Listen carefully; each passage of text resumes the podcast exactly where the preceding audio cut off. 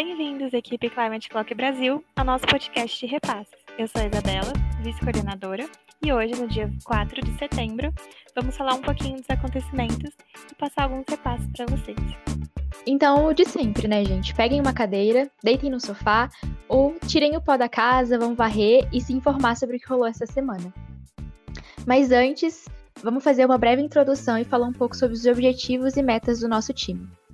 Desde o começo, nosso principal objetivo com a estruturação desse time foi aproximar o Brasil, as pautas ambientais do Brasil, de pautas ambientais que existem ao redor do mundo, então internacionais, que estão envolvidas com essa luta né, contra a crise climática. Para nos consolidarmos no país, a Climate está desenvolvendo algumas atividades espalhando informações na tentativa de reverter esse quadro climático. Então, a gente está tentando se fazer presente nas redes sociais, trazer conteúdos informativos, se posicionar e pressionar o governo. Além disso, estamos trazendo uma maneira de representar as regiões do Brasil através de cadeiras dentro do nosso projeto, sendo uma para cada região.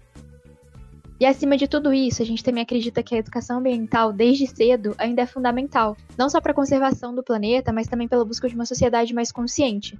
E essa ligação das crianças desde o começo com o planeta é muito importante.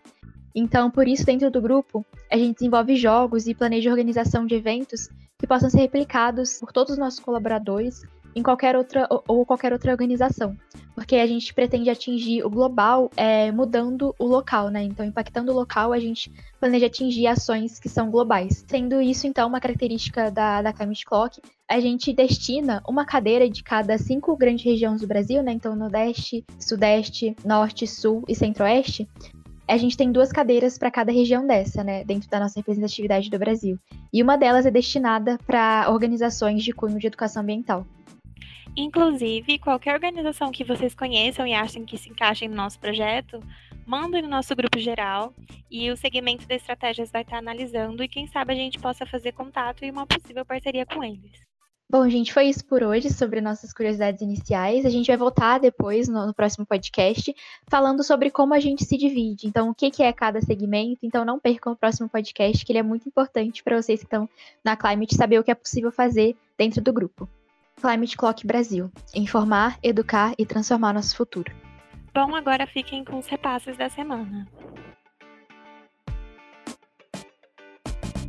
Meu nome é Letícia Mendes, podem me chamar de Lê. Eu sou a líder da tradução da Climate Clock. E, bom, nessas semanas a gente refez a avaliação dos novos membros e mandou ele pedir para eles fazerem uma tradução de um texto, né? E com base nessa tradução desse texto, a gente saberia o nível de inglês deles, saberia o quão aptos eles estão a serem boas pessoas para nossa tradução e em conjunto com a coordenadoria da revisão e a nossa coordenadoria geral, definimos quem seriam os membros que fariam parte da equipe da tradução e os membros que fariam parte da equipe da revisão. É, inclusive, definimos uma coordenadora, porque pela primeira vez teríamos, teremos uma coordenadora na equipe da revisão. É, basicamente foi isso, e também marquei uma reunião com o pessoal para definir semana que vem é, quais vão ser as traduções, quem vai fazer as traduções do mês de setembro. É isso, muito obrigada. Oi, aqui é a Thaís, também conhecida como Maps, e eu sou a líder da implementação. E nessa semana, na implementação, nós discutimos como faríamos o jogo da velha, que já foi jogado em uma reunião geral da Climate Clock Brasil, e fizemos uma reunião para discutir as regras e os temas que seriam tratados no jogo. Também distribuímos as tarefas para a realização desse jogo entre os membros da implementação, para que ele pudesse ser concretizado e depois distribuído. Oi, gente, aqui é a Naomi, eu sou a líder da divulgação. E nessa semana ocorreu a postagem de nota de repúdio em relação à gestão do meio ambiente aqui no Brasil. E também eu realizei uma pesquisa sobre as pessoas que estariam disponíveis para realizar rios e a gente poder colocar na, no perfil da Climate. Enfim, teve pouca aderência, não foram muitas as pessoas que estariam disponíveis. Eu queria saber se qualquer coisa, se vocês me darem de ideia para você me contatar, que eu vou fazer uma lista certinha das pessoas que realmente estão disponíveis para fazer. Também houve a finalização da arte de implementação, já foi entregue para a parte de tradução. E também essa semana ocorreu a entrada de uma nova membro na divulgação, que é a Rayane. Ela já está responsável pela postagem de divulgação, a próxima postagem. E é isso. Boa tarde, gente. Bom, eu sou a Miel, eu tô na liderança do grupo de estratégias. E essa semana no grupo de estratégias a gente elaborou um template para deixar para nossos parceiros fixos a respeito do nosso evento anual.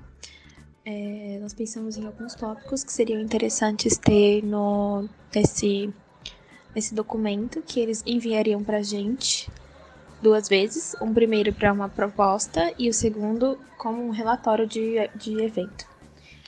É, um dos tópicos foi a questão da acessibilidade, que a gente procurou tocar, é, focar bastante para também auxiliar na reprodutibilidade do, do evento, para a gente poder fazer em Araraquara ou em outros locais também, ou com outros parceiros. Outra questão importante também que a gente procurou focar nesses documentos é em como a Climate Brasil poderia auxiliá-los no projeto ou no evento. Também colocar os materiais e a metodologia que eles utilizaram para garantir aquela questão que eu já falei anteriormente, né, da reprodutibilidade que é muito importante para gente, tanto para desenvolver atividades futuras com outros parceiros, quanto para nós mesmos, quanto para ati é, realizar atividades na Unesp, por exemplo. Então, para terminar nosso podcast de hoje, vamos deixar nossa diquinha semanal de lazer com vocês. Uma série documental da Netflix chamada De Serviço ao Consumidor. O episódio 4 fala sobre a farsa da reciclagem. E o título é bem sugestivo sobre o que o episódio se trata. É, essa série ela é um documentário que tem quatro episódios e todos eles tratam sobre essa questão ambiental, desmistificando alguns conceitos que a gente tem como certo. O episódio da farsa da reciclagem é, promete quebrar vários paradigmas aí, né? A gente sabe que ele tem coisas que são recicláveis, mas muitas delas não são de fato recicláveis. E muitas empresas usam isso de má fé, né? Então vamos ver esse episódio, a gente vai ver eles junto com vocês. Então é a primeira vez que a gente vai estar tá vendo também. E a gente vai mandando o que a gente pensa, e o que dá para tratar dentro do nosso grupo, lá no, no grupo geral com vocês. Até, Até breve, breve, cozeiros!